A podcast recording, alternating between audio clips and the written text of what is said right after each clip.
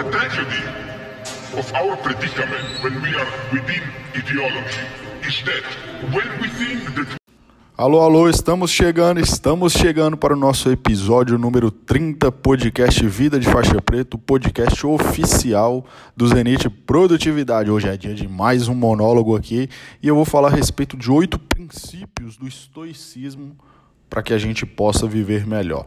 Lembrando que nós temos um episódio aqui completo, riquíssimo, com muito conteúdo, com muita sabedoria, com muitos insights, que eu tive o prazer de receber Beatriz e a Poliana, que são as proprietárias e criadoras lá do nosso perfil que se chama Filosofia em Doses. Esse conteúdo também está aqui nos nossos podcasts, um conteúdo muito bom mas você só vai escutar essa resenha quando a gente finalizar aqui o nosso episódio número 30. Então hoje se prepara, se você estiver aí em casa, pega caneta, pega lápis, pega o caderno, porque você vai anotar muito, eu vou trazer vários insights de uma filosofia histórica, né, quase milenar, que transformou a minha vida, especialmente aí nos últimos 24 meses. Então, bora para cima, já está empolgado? Vamos com tudo, hein?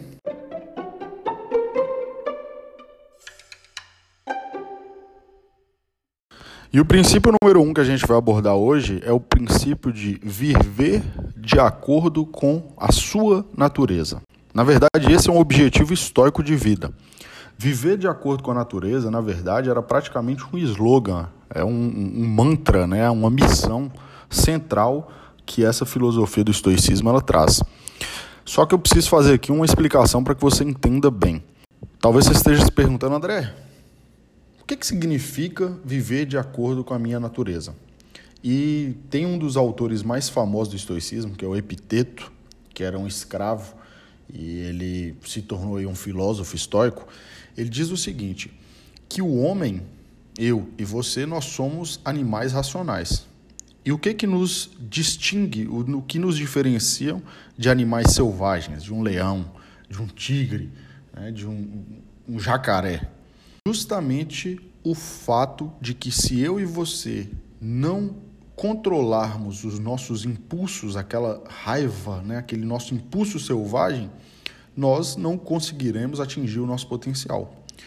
Então é muito importante eu entender o seguinte: todas as vezes que eu deixo a minha razão de lado e eu estou agindo exclusivamente com emoção, com aquela emoção à flor da pele, eu tomo ações agressivas grosseiras, eu fico irritado e tudo isso é prejudicial para os meus resultados, é prejudicial para os meus relacionamentos, para as minhas ações no dia a dia. Isso significa que todas as vezes que eu ajo por impulso com essa agressividade, eu me torno, entre aspas, um animal selvagem. E é aí que muitas vezes as pessoas têm sucumbido. Dizem que as pessoas fracassam mais pela sua falta de habilidade emocional e de controle, autocontrole diante das situações, do que pela falta de conhecimento, de habilidades técnicas.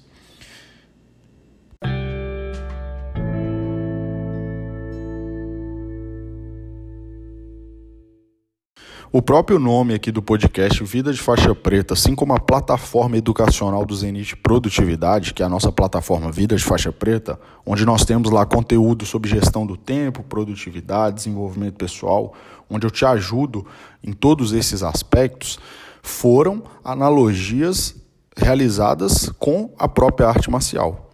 E a minha história na arte marcial, ela começa, ela se inicia quando eu tinha ali 16 anos de idade eu era estudante do ensino médio, e dois fatos específicos, eu não vou adentrar em cada um deles, mas dois fatos específicos me encaminharam para a arte marcial. Por quê? Primeiro fato deles aconteceu quando eu tinha 16 anos de idade, meu pai se envolveu em uma briga de trânsito. E eu tive que entrar ali no meio, né? eu estava com ele no carro. Foi uma situação na época traumática e que causou em mim uma agressividade à flor da pele, porque semanas depois eu me envolvi em uma briga generalizada na escola e ali eu identifiquei que eu já estava fora de controle. Eu, durante toda a minha infância, eu fui obeso, então muitas vezes ouvi piadinha, e eu nunca fui aquela, aquela criança muito passiva. Então eu sofri o bullying, mas eu era uma pessoa que revidava o bullying. E eu sei que tem pessoas que não são assim, mas no meu caso era. E esses dois fatos específicos, nessa briga de trânsito e depois dessa confusão generalizada na escola, elas me deram uma clareza muito grande de que, velho, você é uma besta selvagem, você é um animal selvagem, agressivo, irritado, grosseiro e muito à flor da pele. Ali eu identifiquei que eu não tinha autocontrole para situações de estresse. Isso significava que eu ainda era menor de idade, eu tinha 16 anos. Mas e quando eu tivesse 18, 20, 22, 24? Eu seria uma pessoa reativa a minha vida inteira? Foi nesse momento que eu busquei arte marcial. E aí, eu confesso, eu preciso ser verdadeiro. Quando eu busquei arte marcial, eu busquei inicialmente como uma forma de defesa. Eu acreditava que essas situações específicas tinham me mostrado que era necessário que eu soubesse algum tipo de arte marcial, de defesa pessoal, para que caso eu sofresse uma agressão, eu pudesse ali me defender ou mesmo revidar. Foi aí que eu lembro de um fato curioso. Ali, acho que devia ter uns dois ou três meses que eu estava no Muay Thai, foi a primeira arte marcial que eu comecei. A gente estava ali no. A gente chama de, de, soltinho, né? Um box, sombra que fala. Que você começa ali, dá um soco, o cara dá, chuta. E eu lembro que eu tinha um, um colega lá que a gente era meio rival. E começou ali aquela trocação ali, que é soco para cá, soco para lá. E aí o clima começou a esquentar. Eu dava uma porrada e levava. E aí eu lembro que teve uma hora que começou assim uma, um, uma troca de socos forte, né? Eu acertava, ele me acertava, eu acertava, ele me acertava. Até que teve uma hora que ele me acertou forte e eu fiquei irritado. E aí, quando eu fui para cima, eu tomei mais uma, duas, três e aí eu caí na real. Eu lembro claramente dessa cena. Naquele dia, o meu paradigma dentro da arte marcial mudou. Eu entendi que no momento que você é golpeado, você tem que processar o golpe, analisar a situação, se recompor para que você tome uma medida mais assertiva, para que você não entre ali naquela emoção do momento e seja acertado uma, duas, dez vezes e depois você caia. E isso é uma analogia perfeita com a vida. Nos momentos mais difíceis, mais duros, mais complexos que você toma a porrada da vida, não adianta ir para cima. É, pisa o pé no chão, reflete olha ao seu redor e pensa: qual que é a próxima ação que eu posso tomar? Por quê? Porque se eu ajo de acordo com essa natureza selvagem, eu vou tomar porrada no queixo, eu vou cair, eu vou cair de novo. Então essa história da arte marcial é simplesmente para ilustrar como que o princípio número um, que é viver de acordo com a sua natureza, é tão fundamental. Lembra disso. Nos momentos de maior dificuldade, de maior irritação, usa a estratégia de vovó. Respira, conta até 10, pense em soluções mais assertivas e aí você pode caminhar para frente novamente.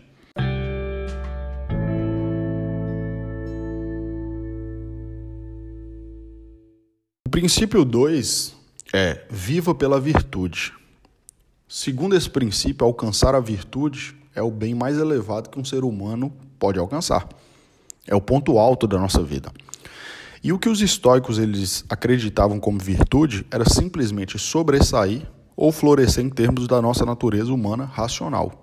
Basicamente, quando eu e você vivemos de acordo com a virtude, nós vivemos uma vida épica, uma vida maravilhosa, né? a boa vida.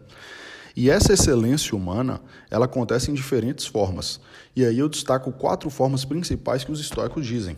A primeira delas é a sabedoria prática, que é a nossa habilidade de viver, navegar, caminhar, enfrentar aquelas situações complexas, difíceis que todos nós passamos, mas de maneira lógica, racional, calma e tranquila. O segundo ponto é o ponto da autodisciplina, que eu bato tanto na tecla no Zenith Produtividade. Basicamente, essa autodisciplina é aquela autorrestrição é ser moderado em todos os aspectos da minha vida, é me dar uma ordem e cumprir essa ordem, é não agir no extremismo, é simplesmente cumprir o que precisa ser cumprido, mesmo que eu não queira, porque eu entendo que aquilo, aquela ação, aquele comportamento e aquele hábito me trarão resultados muito interessantes. O terceiro é justiça. Tratar os outros de maneira justa, mesmo quando eles fazem algo errado. É não apontar o dedo, é não colocar a cara, o dedo na cara do outro e falar você é isso, você é aquilo. Quatro, coragem. E ser corajoso não só em situações extraordinárias, mas nos nossos desafios diários, quando eu ajo com clareza, com integridade e eu não deixo o medo do fracasso, o medo da crítica, o medo da derrota me paralisar. Quando nós agimos de acordo com todas essas virtudes, a gente caminha para essa vida épica, para essa boa vida. E aí, nesse sentido estoico, eu e você nós só podemos ser virtuosos se nós praticamos todas essas quatro virtudes. Por quê? Porque essa virtude, na verdade, é um tudo ou nada. Ou eu faço tudo, ou eu não faço nada. E somente quando nós alcançamos a sabedoria, porque isso é um processo, a gente vai trabalhando isso todo dia de evolução constante, aí sim eu tenho completamente essa virtude desenvolvida. E aqui é muito importante que você entenda o seguinte: é, esses filósofos eles diziam que esse conceito de ser uma pessoa sábia é um ideal a ser atingido na vida. Não é algo natural, é algo construído, é um é processo construtivo. E Sêneca, que é um autor bem famoso do estoicismo, ele diz o seguinte, que a pessoa sábia, ela se equivale, entre aspas, a um deus. Só que a distinção aqui é que o sábio, ele é uma pessoa humana, mortal, de, né, de carne e osso. Então, entenda que essa virtude, por si só, já é a própria recompensa que a gente tem. Por quê? Porque quando você faz algo certo, é exatamente isso que você tem que fazer. Você age de maneira virtuosa para sua própria causa, para sua própria missão, para o seu próprio propósito. E toda vez que a gente age né, com essa virtude, nós estamos trazendo benefícios adicionais para a nossa própria vida. Entendeu? Isso aí já me nutre de uma maneira incrível. E a gente agora vai para o terceiro princípio, que o terceiro princípio é o princípio concentre-se no que você pode controlar, aceite o que você não pode controlar. Imagina um arqueiro, ele está com um arco, ele está com as flechas, ele está lá com suas luvas, o alvo está na frente dele. Você consegue ver o alvo com aquele círculo vermelho. E ele tem ali a flecha apontada para sua mira, ele está mirando e aí você precisa entender o seguinte: o arqueiro, a partir desse momento, ele tem uma série de coisas que estão sob o seu controle. Como, por exemplo, o seu treinamento, o quanto que ele se preparou até aquele momento. Qual arco ele vai usar? É o melhor arco que existe? Qual a flecha que ele vai usar? Ele controla também como ele vai respirar e como ele vai apontar. Ele controla também quando é o momento ideal, o momento perfeito para soltar aquela flecha. Então ele pode fazer o seu melhor até o momento que a flecha deixa o arco. E a pergunta é: ele vai atingir o alvo? Ele vai atingir o centro do alvo? Você precisa entender que isso não depende dele. Pode ter uma rajada de vento, ter um movimento súbito, ou quando ele atira, alguma coisa entra entre a flecha e o alvo. Pode ser uma borboleta, pode ser um inseto. Nesse caso, o arqueiro ele tem que estar pronto para aceitar todos os resultados que são possíveis ali com muita tranquilidade. Porque se ele fez o seu melhor, se ele deu 100%, ele deixou o resto que não está no seu controle a cargo da natureza, do vento, de qualquer obstáculo que pode passar ali daquele momento onde ele lança até atingir o seu alvo. Então, esse é precisamente o poder desse princípio número 3, é internalizar como verdade absoluta que nós podemos controlar o nosso comportamento, as nossas ações, os nossos hábitos, mas não os nossos resultados.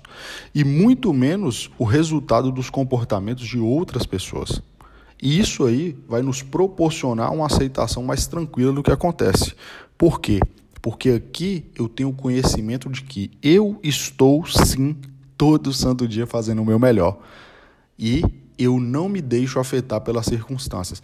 Lembra disso. Se eu entendo que a minha parte eu faço com excelência, eu não posso sofrer em decorrência do que acontece no mundo externo. E é aqui onde muda o jogo, é onde muda a sua vida, onde a sua vida transforma. Por quê? Porque a maioria das pessoas elas sofrem com fatores externos. O que o outro faz, o que o governo faz, o que acontece no mundo aí fora. E esquece de que, na verdade, e a sua parte? Eu estou fazendo a minha parte? Eu estou dando os meus 100%? O 4 é uma quebra de paradigma na mente da maioria das pessoas. Isso aqui você precisa se concentrar e entender claramente isso aqui. Porque esse princípio 4 os históricos chamam de separar as coisas entre as coisas boas, as coisas ruins e aquelas coisas que são indiferentes. Entenda o seguinte, quando eles faziam essa distinção entre bom, mal e indiferente, eles entendem o seguinte: as coisas boas são aquelas virtudes que eu falei no princípio 2, que é a sabedoria, a justiça, a coragem, a autodisciplina. As coisas ruins, ao contrário, na, na contramão, seriam ir contra essas virtudes, que é, por exemplo, vícios como a ignorância, ser injusto, ser um covarde, a indulgência, tudo isso seriam coisas, entre aspas, más. E as coisas indiferentes são tudo aquilo que existe, é o restante, que são aqueles fatores externos. E aí a gente precisa entender o seguinte: o que mais impressiona é que essas coisas que são tidas como indiferentes, né, pelo estoicismo, são exatamente o que a maioria das pessoas hoje em dia julgam como as coisas boas ou como as coisas ruins, as más, né? No entanto, a gente precisa entender o seguinte: essas coisas indiferentes, elas não ajudam e muito menos prejudicam o nosso desenvolvimento. Por quê? Porque você precisa entender que essa indiferença ela não vai significar ser frio. Ser indiferente essas coisas indiferentes não significa não fazer diferença entre elas, mas a gente aceitar a realidade, a vida como ela realmente é. E aí você pode estar se perguntando o seguinte: mas André, ser saudável é muito melhor do que ser uma pessoa doente, certo? Ou então, André, ser rico é muito melhor do que ser pobre, certo? E eu concordo com você. E por muito tempo eu fiquei me questionando a respeito disso. Sim, faz sentido. Entretanto, a gente precisa entender que, embora essas coisas indiferentes não possam realmente ser, né, algumas são muito mais valiosas do que outras e nós temos as nossas preferências. E aí tem uma passagem do Sêneca que eu vou ler para você, que ele fala na sua carta número 82, que é uma passagem bem interessante. Sêneca diz: Eu classifico como indiferente, ou seja, nem o bem nem o mal, a doença, a dor, a pobreza, o exílio, a morte. Nenhuma dessas coisas é intrinsecamente gloriosa, mas nada pode ser glorioso além delas. Pois não é a pobreza que louvamos, é o homem a quem a pobreza não pode humilhar ou dobrar. Nem é o exílio que louvamos, é o homem que se retira para o exílio no espírito em que teria enviado o outro para o exílio. Não é a dor que louvamos, é o homem a quem a dor não coagiu. Ninguém elogia a morte, mas o homem cuja alma a morte tira antes que possa amaldiçoá-la. Todas estas coisas não são em si nem honradas, nem gloriosas, mas qualquer uma delas que a virtude tem visitado e tocado é feita honrada e gloriosa pela virtude. Elas se limitam ao meio, e a questão decisiva é apenas se a maldade ou a virtude tem sobrepujado sobre elas. Por exemplo, a morte no caso de Catão é gloriosa. Carta 82, 10, 12. Sendo assim, as coisas boas são as nossas virtudes, aquilo que está no nosso comando, no nosso controle, aquilo que nós podemos fazer e desenvolver. As coisas más são os vícios, que também estão sob o nosso encargo. Tudo o restante é indiferente. Por quê? Porque não depende de nós. Portanto, você precisa entender que não é o que eu tenho ou o que eu não tenho, mas o que eu faço com o que eu tenho que realmente importa. O que conta, na verdade, são as minhas ações. É tudo que eu tenho controle. E é nisso que eu preciso me concentrar. Porque a gente vai para o princípio sim, porque a gente vai falar justamente disso, que é eu controlo as minhas ações. Portanto, o princípio 5 é entrar em ação. Eu acredito que não existe nada mais importante na vida do que isso. Eu sempre falo, crer, acreditar, acreditar no seu Deus. Eu acredito muito no meu Deus, acreditar no poder do universo, da lei da atração. Tudo isso é muito importante. Agora a gente viu nos outros princípios, nos princípios anteriores, que a maioria das coisas elas não estão sob o nosso controle. E, portanto, a gente precisa abordar isso viver isso com uma certa indiferença. E aí muita gente erra nesse ponto, que é: ah, então eu posso descansar, eu posso esperar as coisas acontecerem, as coisas caírem do céu. Eu não vou fazer nada, deixa eu ficar tranquilão aqui. E eu não preciso me importar nada com isso, né? Eu tenho que ficar de boa. E a resposta é sempre não, não e não. Entenda, aceitar as coisas que não estão sob o nosso controle não significa que eu não preciso fazer a minha parte, porque o que está no meu controle é justamente sonhar, definir uma meta, definir um objetivo, criar um planejamento e principalmente cumprir esse planejamento. As coisas que acontecem, elas não estão determinadas a acontecer de uma forma particular, independentemente do que eu e você fazemos, mas sim junto com o que eu e você fazemos. Por quê? Porque o resultado dos eventos ainda depende das nossas ações, do que eu faço no meu dia a dia, o que eu construo no meu dia a dia. Entenda isso. O verdadeiro guerreiro, o verdadeiro faixa preta, que vive a vida de faixa preta, é aquele que entende que a minha parte é um dos ingredientes principais para os meus resultados. Você controla as suas ações. Os estoicos, eles não eram indiferentes às próprias ações. Eles queriam viver com a virtude para chegar a essa vida épica, né? essa, vida, essa boa vida. Entretanto, eles deveriam fazer a coisa certa, sempre fazer a coisa certa. E sim, essa filosofia do estoicismo é uma filosofia prática da vida, é tentar simplificar a vida de uma maneira mais prática. E para os estoicos não basta pensar em como eu vou viver a minha própria vida, mas realmente sair levantar, vestir a minha roupa e praticar as minhas ideias, viver os meus ideais, viver os meus propósitos, ir em busca dessa vida épica que eu acredito que é aquela vida que é para mim, que é o que nós fazemos essa analogia aqui no podcast e também na nossa plataforma do Zenit de Produtividade. A vida de faixa preta é aquela vida que você quer viver, aquela que você acredita que é a sua vida, a sua vida épica.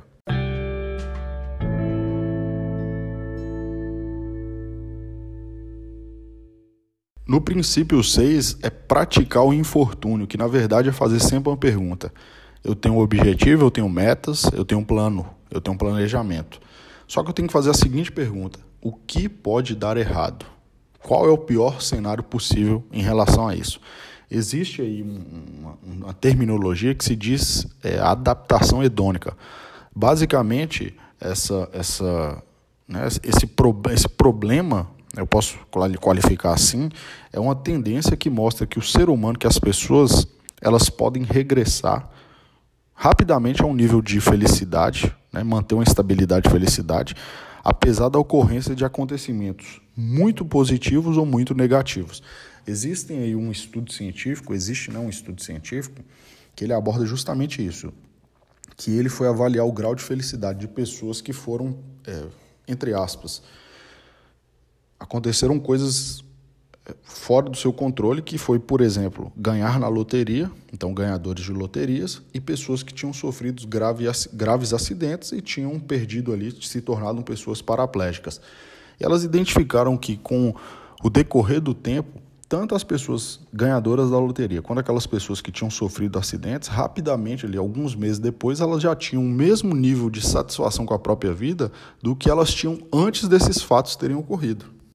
Para isso, os estoicos eles usavam uma ferramenta mental que evitava essa situação, que era praticamente vacinar a mente contra os imprevistos, contra os fracassos, contra as derrotas.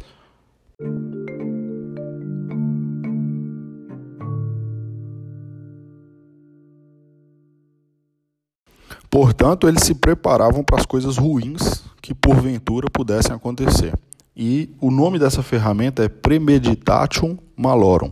Eu vou deixar na descrição desse episódio um TED, que foi uma palestra realizada pelo Tim Ferriss, autor dos livros Trabalho 4 horas por semana e Ferramentas de Titãs, que ele fala com clareza como que o estoicismo entrou na sua vida em um momento difícil, onde ele até pensava coisas, né, até ceifar a própria vida, e ele ensina como usar essa ferramenta. Basicamente, você previne anteriormente todos os possíveis fracassos, ou seja, se der errado, se isso aqui que eu estou trabalhando é totalmente errado, se acontecer tal situação, se acontecer outra situação, o que eu faço a partir de então? E a ficha que cai sempre é essa técnica, ela sem sombra de dúvidas é uma das técnicas mais valiosas né, desses, de tudo isso aqui que a gente está falando, que é essa visualização negativa, que dessa forma você consegue entender que mesmo nesse cenário que você teme tanto, ele não é tão ruim assim. Sempre existe uma saída, sempre existe uma possibilidade para que eu possa me recompor e seguir em frente.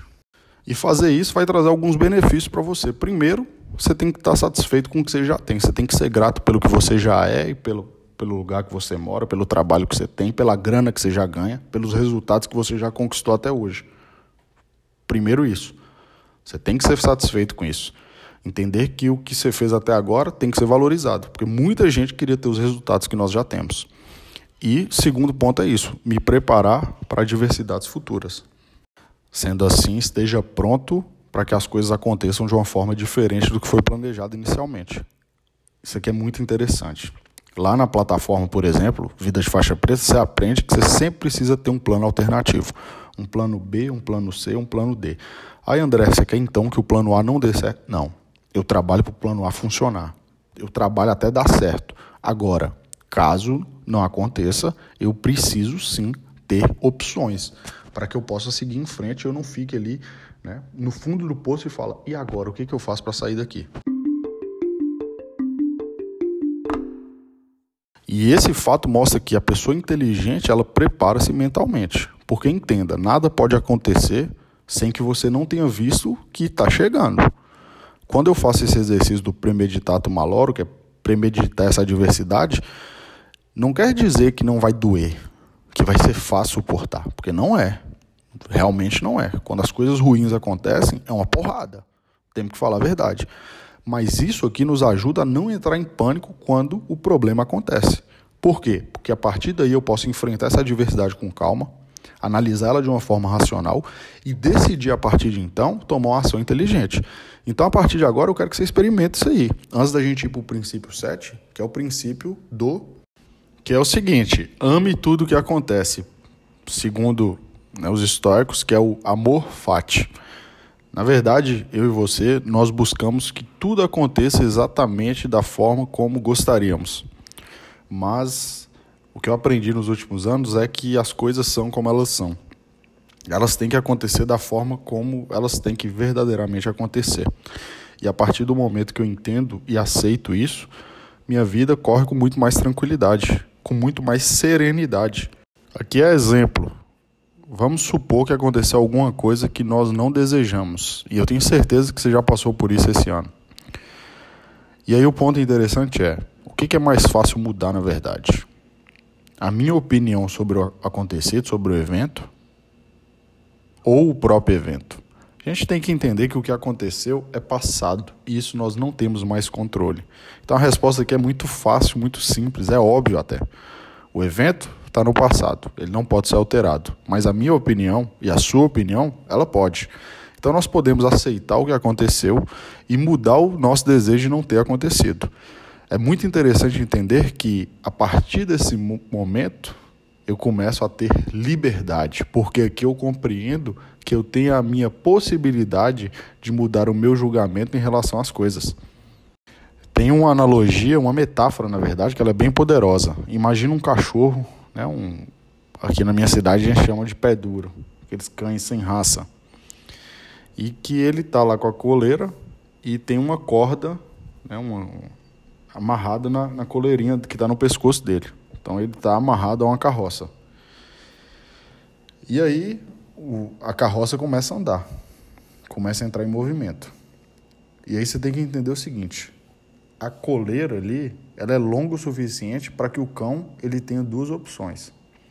A primeira opção é o cachorro ele pode seguir de maneira suave, ou seja, ele acompanha a carroça, cavalo está andando, a carroça está andando e ele vai na direção da carroça, já que ele não tem controle sobre isso e ele pode aproveitar o passeio, ele pode ver o vento, o sol, ele vê as pessoas, ele late, late para as pessoas e ele curte aquele passeio. E ele tem a segunda opção, que é ele pode resistir à carroça.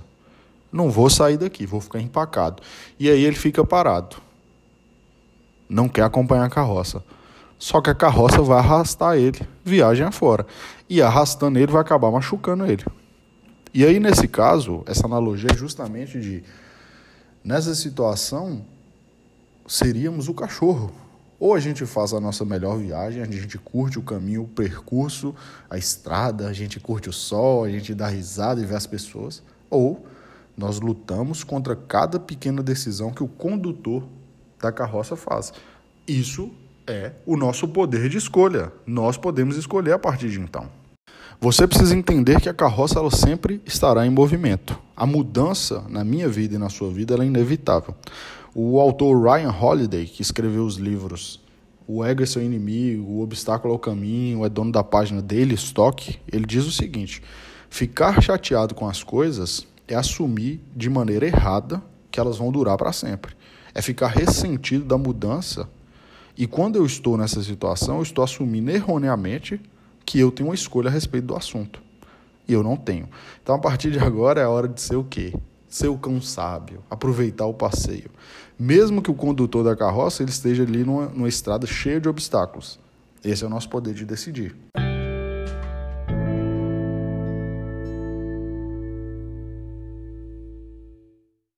E agora finalmente chegamos ao nosso oitavo princípio, último princípio, que é percepção é a chave do negócio. Primeiramente, você chegou até aqui, eu tenho um convite para te fazer. Aqui embaixo tem um link para você fazer parte da nossa plataforma Vida de Faixa Preta do Zenit Produtividade. Vai ser um prazer caminhar com você na sua trajetória para que você consiga dominar aí essas ferramentas da produtividade, da gestão do tempo e se desenvolver como pessoa e como profissional. Entenda que isso aí muda o seu jogo, muda o seu paradigma. Eu tenho certeza que a partir do momento que você se tornar um faixa preta nessa área, os seus resultados, por consequência, vão, acompanhar o seu desenvolvimento. Então, quando a gente fala de percepção é a chave, você tem que entender que é, não é o mundo que a gente vive, não são as pessoas, não são os eventos que nos incomodam e que nos irritam. Na verdade, sempre é o meu julgamento e o seu julgamento a respeito deles. É isso que tem que ficar bem claro agora. É como nós vemos e entendemos o que está acontecendo ao nosso redor e o que decidimos com isso que significa de verdade. Entenda o seguinte: a nossa percepção pode ser tipo uma bola de chumbo que está acorrentada aqui nos meus pés, está me prendendo e está me segurando, me deixando fraco. Ou eu posso usar ela como uma força. Eu posso usar ela para quebrar alguma coisa, para seguir para algum lugar. E com todas as lições que nós aprendemos hoje, se você está sofrendo por qualquer coisa externa, não é isso que está te perturbando. É o seu próprio julgamento sobre isso. E também entenda, está em seu poder acabar com esse julgamento a partir de agora. Porque a partir disso nós entendemos que eu sou responsável pela minha própria vida. Não controlo eventos externos mas eu controlo como eu posso enxergá-los e como eu posso reagir e responder a todos eles. E no final, é tudo isso que importa. Esse é o poder da vida. Então, a chave para reconhecer as oportunidades está justamente na minha percepção. Como eu vejo as coisas é muito mais importante, muito mais crucial do que as próprias coisas. Por quê? Porque eu posso achar o bem e oportunidade em tudo. E é exatamente aí que o estoicismo nos ensina que considerar tudo como oportunidade de crescimento é libertador, certo? Então, foi porrada, hein? Muito conteúdo hoje.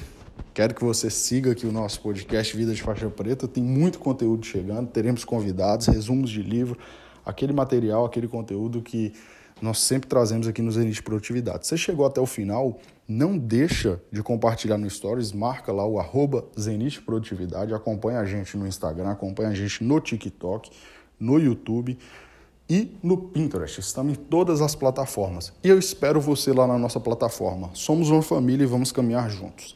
Nos vemos no próximo episódio. Aquele abraço e tchau, tchau! Oh my God! Just like that! That is some serious power! Wow!